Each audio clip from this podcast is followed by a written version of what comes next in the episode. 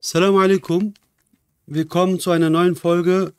Und zwar, wir werden weiterhin im zehnten Wort lesen äh, über die körperliche Auferstehung. Wir sind jetzt auf Seite 178. Und wir beginnen inshallah. Bismillah subhanahu, Bismillah rahman rahim, wa imi shayin la yusabbi hamdi, alhamdulillahi wa salatu wa salamu ala rasulina Muhammadin wa ala alihi wa sahbihi ajma'in. O Herr, um der Wahrheit ihres Unterrichtes und der Ehrenhaftigkeit ihrer Belehrung willen, schenke den Schülern der Risale nur einen vollkommenen Glauben und ein gutes Ende. Gewähre uns, ihrer Fürsprache teilhaftig zu werden. Amin. So wie aber nun einerseits alle Hinweise und Belege, welche die Wahrhaftigkeit des Koran, ja sogar alle heiligen Schriften beweisen, andererseits auch alle die Wundertaten und Zeugnisse des Prophetentums des geliebten Allahs, Habibullah, ja sogar aller Gesandten bestätigen, so beweisen sie alle auch, so beweisen sie alle auch die große Lehre vom Jenseits als eine, eine Realität, als eine Realität. In ähnlicher Weise bestätigen auch die meisten Hinweise und Belege, indem sie das Sein und die Einheit des notwendig Seienden bestätigen, gleichzeitig auch die Eröffnung des Hauses der Glückseligkeit, das die hauptsächliche Quelle und der Angelpunkt göttlicher Herrschaft, seiner Erhabenheit und die Existenz einer beständigen Welt ist. Wie noch in den folgenden Abschnitten zu erläutern und zu beweisen sein wird, verlangen sowohl das Sein, verlangen sowohl das Sein des notwendig Seienden als auch alle seine Eigenschaften, die meisten seiner Namen und auch seine Attribute wie Herrschaft, Rububiyya, Erhabenheit, Uluhiyya, Barmherzigkeit, Rahma, Gnade, Inaya und Weisheit, Hikmah und Gerechtigkeit, Adala mit der ihr eigenen Notwendigkeit nach einem Jenseits, fordern mit zwingender Notwendigkeit nach einer beständigen Welt rufen mit Dringlichkeit nach einer Auferstehung und Wiederversammlung dort zu belohnen und zu bestrafen. Da es nun einmal einen Allah gibt von Ewigkeit zu Ewigkeit, wird es mit Sicherheit auch ein Jenseits geben, das der unvergängliche Sitz seines Königreichs in Erhabenheit ist. Da es nun einmal in diesem Universum und über allen, über allen Lebendigen eine vollkommene Herrschaft in außerordentlicher Majestät, Weisheit und Liebe gibt und sichtbar ist, wird sich mit Sicherheit auch ein Haus ewiger Glückseligkeit finden, das die Majestät seiner Herrschaft vor einem Umsturz, seine Weisheit vor der Sinnlosigkeit und seine Liebe vor der Grausamkeit bewahrt und in das man eintreten wird.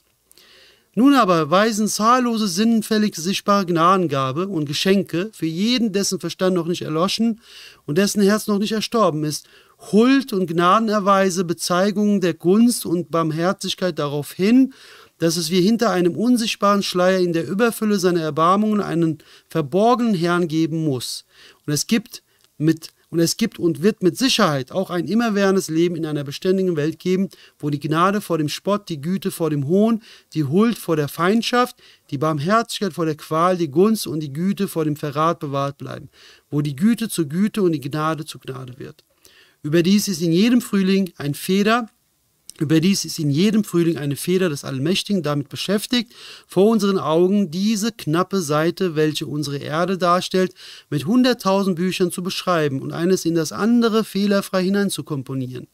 Und der Besitzer dieser Feder hat hunderttausendmal geschworen und versprochen, ich werde an einem noch größeren Ort ein schönes, unsterbliches Buch schreiben. Es wird dies noch leichter sein als auf diesem begrenzten Platz das Buch des Frühlings, das so verwickelt und ineinander verschrieben ist, das werde ich euch zu lesen geben, sagt er und erwähnt dieses Buch in allen seinen Erlassen. Sicher und gewiss ist das Original dieses Buches schon geschrieben und auch die Anmerkungen dazu werden noch am Tage der Auferstehung und Wiederversammlung niedergeschrieben werden. Auch die Anmerkungen dazu werden noch am Tage der Auferstehung und Wiederversammlung niedergeschrieben werden. Und auch das Berichtsheft mit den Taten Werken aller wird sich darin aufgezeichnet finden. Nun aber ist die Erde in Anbetracht der Vielzahl alles Geschaffenen und als Wohnstätte, Ursprung, Fabrik, Messegelände und Versammlungsort hunderttausender äußerst verschiedener, ständig wechselnder, belebter und beseelter Arten des Lebens das Herz, Zentrum, Mittelpunkt, Frucht und Ursache der Schöpfung des Alls und hat als solche eine sehr große Bedeutung. Sie ist trotz ihrer Kleinheit und Sie ist trotz ihrer Kleinheit den unendlich weiten Himmelsräumen gleichgestellt, deshalb ist in den himmlischen Erlassen immer vom Rabbus Samawati wal Ardi, Herrn der Himmel und der Erde, Herr der Himmel und der Erde, die Rede. Nun aber kommt dem Geschlechter der Kinder Adams eine große Bedeutung zu. Sie herrschen alle über Sie herrschen all überall auf der Erde, verfügen über die Mehrzahl alles Geschaffenen, orten sich die Mehrzahl aller Geschöpfe unter und sammeln sie um sich. orten die Mehrzahl alles geschaffen nach eigenen Neigungen, Vorstellungen, Plänen, Bedürfnissen, Grundsätzen. Auf das Schönste stellen sie aus, schmücken und verzieren sie und sammeln sie entsprechend einer Liste ihrer kostbarsten Arten an einzelnen Orten, sodass sie sich nicht nur die Blicke der Menschen und Djinnen, nein, sogar die aufmerksamen, aufmerksamen Blicke und das Wohlwollen aller Bewohner der Himmel und des ganzen Universums auf sich ziehen, den bewundernden Blick des Herrn des Alls auf sich lenken, was ihnen einen großen Wert und eine hohe Bedeutung verleiht. Sie zeigen mit ihren Künsten und Wissenschaften, dass sie die Weisheit in der Schöpfung des Alls, deren großen Sinn, ihre wertvolle Frucht und den Kalifen der Erde darstellen. Sie stellen ja die wunderbaren Kunstwerke des Meisters der Welt auf dem Antlitz der Erde so wunderschön aus und ordnen sie an. Trotz ihrer Auflehnung und ihres Unglaubens wurden sie auf der Erde belassen und ihre Strafe wurde ausgesetzt. Um dieses Dienstes willen wurde ihnen eine Frist gewährt und eine Möglichkeit gegeben, erfolgreich zu sein. Es liegt aber nun einmal in dem, was die Natur der Kinder Adams ausmacht, dass sie in Anbetracht ihrer Beschaffenheit und Veranlagung außerordentlich schwach und hinfällig sind, weshalb ihnen, eine, ihnen ein ebenso mächtiger, weiser und liebevoller Herrscher in all ihrer Schwäche und Armseligkeit, ihrer grenzenlosen Bedürftigkeit und Not dieses gewaltige Erdenrund zu einer Lagerstätte für jede Art Erz, entsprechend den Erfordernissen des Menschengeschlechtes, ein Lagerhaus für jede Art Nahrung, ein Laden verschiedenster Güter, wie sie dem Menschengeschlecht wohlgefallen bereitgestellt hat und der sich auf diese Weise um das Menschengeschlecht kümmert, es ernährt und dessen Wünsche befriedigt. Es gibt nun einmal einen Herrn, der dieser Tatsache entspricht, der den Menschen sowohl liebt als auch von den Menschen geliebt werden möchte der sowohl ewig besteht als auch über ewig bestehende Welten verfügt, der sowohl jedes Werk in Gerechtigkeit verrichtet als auch jedes Ding in Weisheit schafft. Nun hat aber das Königreich des urewigen Herrschers in seiner Majestät und die Unsterblichkeit seiner Herrschaft in diesem kurzen irdischen Leben, in dieser allzu kurzen Spanne menschlichen Daseins auf dieser zeitlich und räumlich so begrenzten Welt keinen Platz. Und all das, was sich unter den Menschen und ihrer Welt entgegen der Ordnung, Gerechtigkeit, Ausgewogenheit und vollkommenen Schönheit ereignet diese so große Unterdrückung und Auflehnung, die dem widerspricht, der Verrat, die Verleugnung, der Unglaube gegenüber dem Freund und Wohltäter des Menschen, der ihn so liebevoll versorgt, bleibt im Diesseits unbestraft. Die grausamen Unterdrücker verbringen ihr Leben in Bequemlichkeit, während die Unterdrückten und Armen geschunden werden.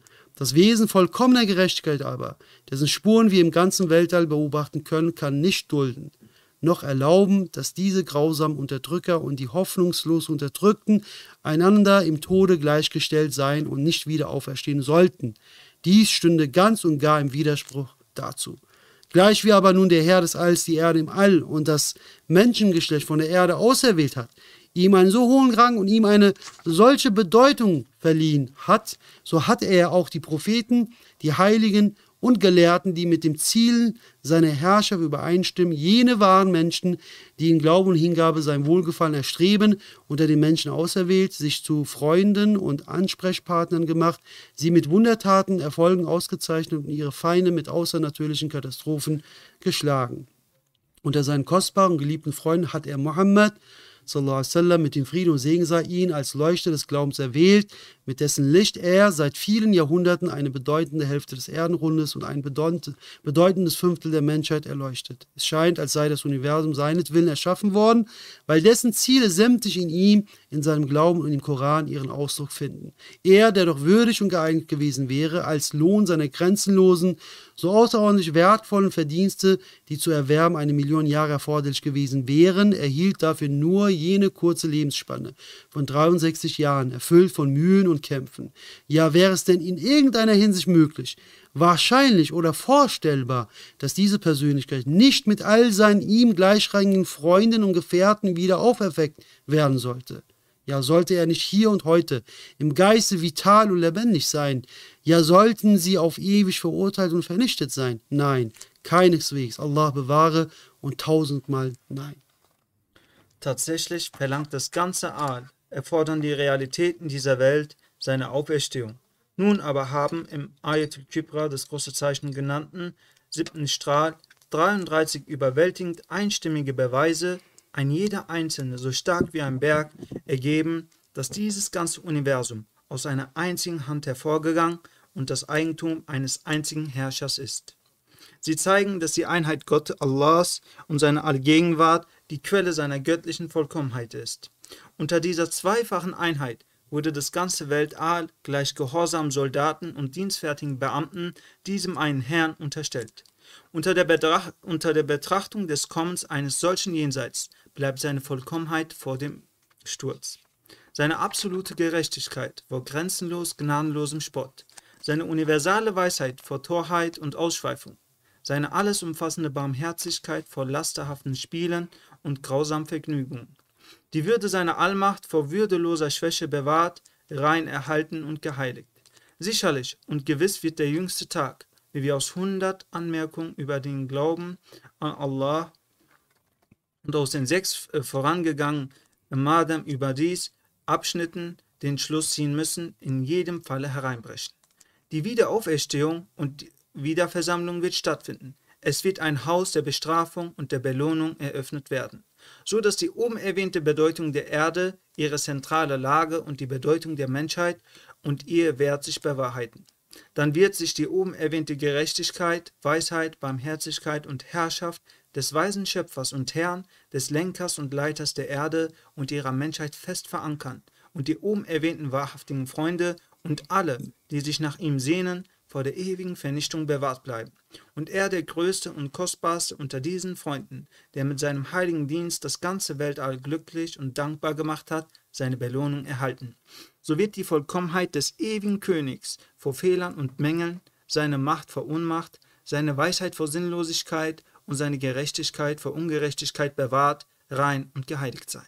Kurzum, da es nun einmal Allah gibt, gibt es mit Sicherheit auch ein Jenseits so wie aber nun die oben erwähnten drei Grundpfeiler des Glaubens mit all den Zeugnissen, die ihnen zum Beweis dienen, zugleich auch Zeugnis und Beweis sind für die Wiederversammlung, so erfordern zugleich auch die anderen beiden Grundpfeiler des Glaubens in einer nachdrücklichen Weise diese Wiederversammlung und bezeugen und beweisen eine bleibende Welt.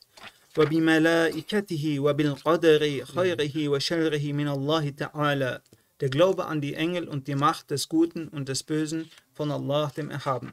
Es ist dies wie folgt. Alle Beweise, die zahllosen Zeugnisse und Dialoge, welche die Existenz der Engel, ihren Dienst vor Allah und die Anbetung, mit der sie beauftragt sind, bezeugen, bestätigen indirekt auch die Existenz der Welt der reinen Geister. Die unsichtbare Welt, die beständige Welt, die Welt des Jenseits, jenes Haus der Glückseligkeit, das dereinst Djinn und Menschen beleben werden das Dasein von Himmel und Hölle, denn die Engel dürfen diese Welten mit göttlicher Erlaubnis schauen und besuchen. Und alle die Engel und alle die Engel vor Throne äh, und alle die Engel vor Gottes Thron, die wie der e-, Erzengel Jebrail vertrauten Umgang mit den Menschen pflegten, berichten übereinstimmt über die Existenz der oben erwähnten Welten und dass sie selbst darinnen verweilen. So wie wir von der Existenz des amerikanischen Kontinents auch dann wissen, wenn wir nicht selbst dort gewesen sind, und zwar aufgrund der Nachrichten derer, die von dort herübergekommen sind. So müssen wir auch aufgrund der Kunde der Engel an die Existenz einer beständigen Welt, eines Hauses des Jenseits, an Himmel und Hölle mit absoluter Sicherheit glauben, denn sie hat die hundertfache Kraft einstimmiger Überlieferung und deshalb glauben wir daran. Des Weiteren weisen auch alle die Zeugnisse, welche im 26. Wort Handlung über das göttliche Vorherwissen genannt die Abhandlung über das göttliche Vorherwissen genannt, den Glaubensgrundsatz des Glaubens an Kader bestätigen. Indirekt auch auf die Wiederversammlung, die Offenlegung der persönlichen Auszeichnung und das Abwägen der Taten auf der großen Waage hin. Denn die Konsequenz aller Dinge ist vor unseren Augen auf den Tafeln der Ordnung und Ausgewogenheit aufgezeichnet. Der Lebenslauf alles Lebendigen ist aufgespeichert in seinem Erinnerungsvermögen, in den Samenkörnern und anderen einer Tafel vergleichbaren Dingen. Die Taten aller geistbegabten Wesen, insbesondere aber der Menschen, sind eingetragen und festgehalten auf den wohlverwahrten Tafeln. Mahfuz. Mit Sicherheit kann eine so umfangreiche Konsequenz, eine Weisheit von solcher Folgerichtigkeit, eine so sorgfältige Aufzeichnung, diese schriftliche Aufbewahrung nur dem Zweck einer öffentlichen Verhandlung vor einem obersten Gerichtshof dienen, um eine ewige Belohnung oder Bestrafung auszusprechen. Anderenfalls bliebe diese umfangreiche und bis in die kleinsten Feinheiten hineinreichende Aufzeichnung und Aufbewahrung ganz und gar ohne Sinn und Wert. Sie würde der Weisheit und Wahrhaftigkeit widersprechen. Ja, mehr noch, würde eine Wiederversammlung nicht stattfinden, würde auch der ganze Sinn eines solchen universalen Buches, geschrieben mit der Feder folgerichtiger Bestimmtheit, Kader nicht werden, nichtig werden. Das aber kommt unmöglich in Betracht, wäre unvorstellbar, eine Leugnung des Universums, vergleichbar, nicht mehr als ein Fieberwahn. Zusammenfassung die fünf Glaubensgrundsätze mit all ihren Beweisen zeigen uns die Belege für Tatsache und Ereignis der Auferstehung und Wiederversammlung, für Dasein und Eröffnung einer jenseitigen Wohnstadt und fordern uns dazu auf, dafür Zeugnis abzulegen. Da es nun aber für die Tatsache der Wiederversammlung solche ihrer Wichtigkeit völlig entsprechende, unerschütterliche und starke Stützen und Zeugnisse gibt, befasst sich ungefähr ein Drittel des Koran, der in seiner Verkündigung ein Wunder ist, mit der Wiederversammlung und dem Jenseits, macht sie zum Grundstein und baut alles auf diesem fundamentalen Prinzip jeglicher Wahrheit auf. Zweiter Teil eines Briefes zum zehnten Wort, ein wichtiger Anhang. Am Anfang des ersten Kapitels von neun Kapiteln, welche die neun Arten von Zeugnissen wie die Wiederversammlung behandeln, finden sich die folgenden Eier als ein wunderbarer Hinweis. Fesubhanallahi hina tumsuna wa hina tusbihun. وله الحمد في السماوات والأرض وعشيا وحين تظهرون يخرج الحي من الميت ويخرج الميت من الحي ويحيي الأرض بعد موتها وكذلك تخرجون Lob sei Allah, wenn für euch die Abendzeit gekommen ist und die Morgenstunde und Preis sei ihm in den Himmeln und auf der Erde zur Mittagsstunde und wenn der Tag sich neigt. Er schenkt der Erde wieder das Leben nach ihrem Tode und so werdet auch ihr wieder hervorgerufen werden. Wir wollen hier einen unumstößlichen Beweis und ein offensichtliches Zeugnis anführen, das sich aus dem Erlass über die Wiederversammlung ergibt und es inshallah erklären und erläutern. Anmerkung. Ein entsprechendes Kapitel darüber wurde noch nicht abgefasst, doch wurde die Frage nach dem Leben im Zusammenhang mit der Auferstehung hier bereits eingefügt. Am Ende dieser Abhandlung über das Leben folgt ein Hinweis auf den Glaubensgrundsatz von der göttlichen Vorausschau auf das Leben, Kader, der besonders feinsinnig und tiefgründig ist. Im Zusammenhang mit der 28. Eigenart des Lebens wurde erklärt, dass das Leben nach den sechs Grundpfeilern des Glaubens ausgerichtet und deren Beweis ist. Es enthält die Hinweise auf deren Existenz. Ja, es ist in der Tat das Leben das bedeutendste Ergebnis, das Ferment und die Weisheit in der Schöpfung des Alls. Sicherlich ist diese erhabene Wahrheit nicht auf dieses vergängliche, kurze, fehlerhafte und schmerzvolle irdische Leben beschränkt. Vielmehr ist das Ziel, das Ergebnis und die Frucht am Baume des Lebens, die dessen gewaltiger Größe würdig ist, das ewige Leben, das jenseitige Leben, das Leben im Haus der Glückseligkeit, wo Steine, Bäume und Boden von Leben erfüllt sind. Anderenfalls wäre es die notwendige Konsequenz, dass der Baum des Lebens, der so zahlreiche bedeutsame Organe hervorgebracht hat, ohne Frucht, ohne Nutzen, ohne seine Verwirklichung für alle mit Bewusstsein Begabten, besonders für den Menschen, bliebe und der Mensch, der doch von seinen Anlagen und Fähigkeiten her 20 Mal wertvoller ist als zum Beispiel ein Sperling und das Wichtigste, Erhabenste und Bedeutendste unter allem, was da lebt unter den Himmeln, hinsichtlich seines Lebensglückes 20 Mal tiefer fiele als ein Sperling und zum unglücklichsten und würdelosesten unter den Armen werden würde. In ähnlicher Weise würde ihm auch der Verstand, diese wertvollste unter allen Gnadengaben, sein Herz mit Gedanken der Trauer über die Vergangenheit und der Furcht vor der Zukunft wundtreiben, ihm in einen Tropfen Freude neun Körnchen Schmerz untermischen und ihm so zur Katastrophe gereichen. Dergleichen aber wäre in hundertfacher Weise unsinnig. Also beweist das irdische Leben mit absoluter Sicherheit den Grundsatz vom Glauben an das Jenseits und stellt uns in jedem Frühling mehr als 300.000 Musterbeispiele der Auferstehung vor Augen. Ja, Wäre es denn überhaupt möglich, dass der allmächtige Lenker und Leiter, der in deinem Körper, deinem Garten, deiner Heimat alle für dein Leben notwendigen und geeigneten Werkzeuge und Geräte in Weisheit, Gnade und Barmherzigkeit vorbereitet hat und zu seiner, Sei und zu seiner Zeit bereitstellt, ja sogar um deinen Magen weiß und ihn hört, wenn er in seinem Wunsch nach Leben und Beständigkeit mit einem so ganz privaten Gebet um Nahrung fleht und mit zahllosen wohlschmeckenden Speisen zeigt, dass er dieses Gebet auch annimmt und den Magen zufriedenstellt. Nicht um dich wüsste, dich nicht sehe, die notwendigen Grundlagen für ein ewiges Leben, welches das höchste Ziel des Menschengeschlechtes ist, nicht vorbereiten sollte. Das höchste, wichtigste, würdigste, umfassendste Gebet um das immerwährende Leben des Menschengeschlechtes nicht annehmen, ein jenseitiges Leben nicht einreichen und das Paradies nicht erbauen sollte. Dem bedeutendsten Geschöpf im Aal, ja König der Welt, ein so umfassendes und so starkes Gebet, das um der Bedürfnisse des Menschengeschlechtes willen in Himmel und Erde widerhallt, nicht erhören sollte, wo er doch dem Gebet des kleinen Magens eine Bedeutung zumisst und ihn zufriedenstellt, sollte er ihn dahin führen, die Vollkommenheit seiner Weisheit und seine unendliche Barmherzigkeit zu leugnen. Keines, keineswegs und hunderttausendmal nein. Wir beenden es inshallah mit einem Bittgebet.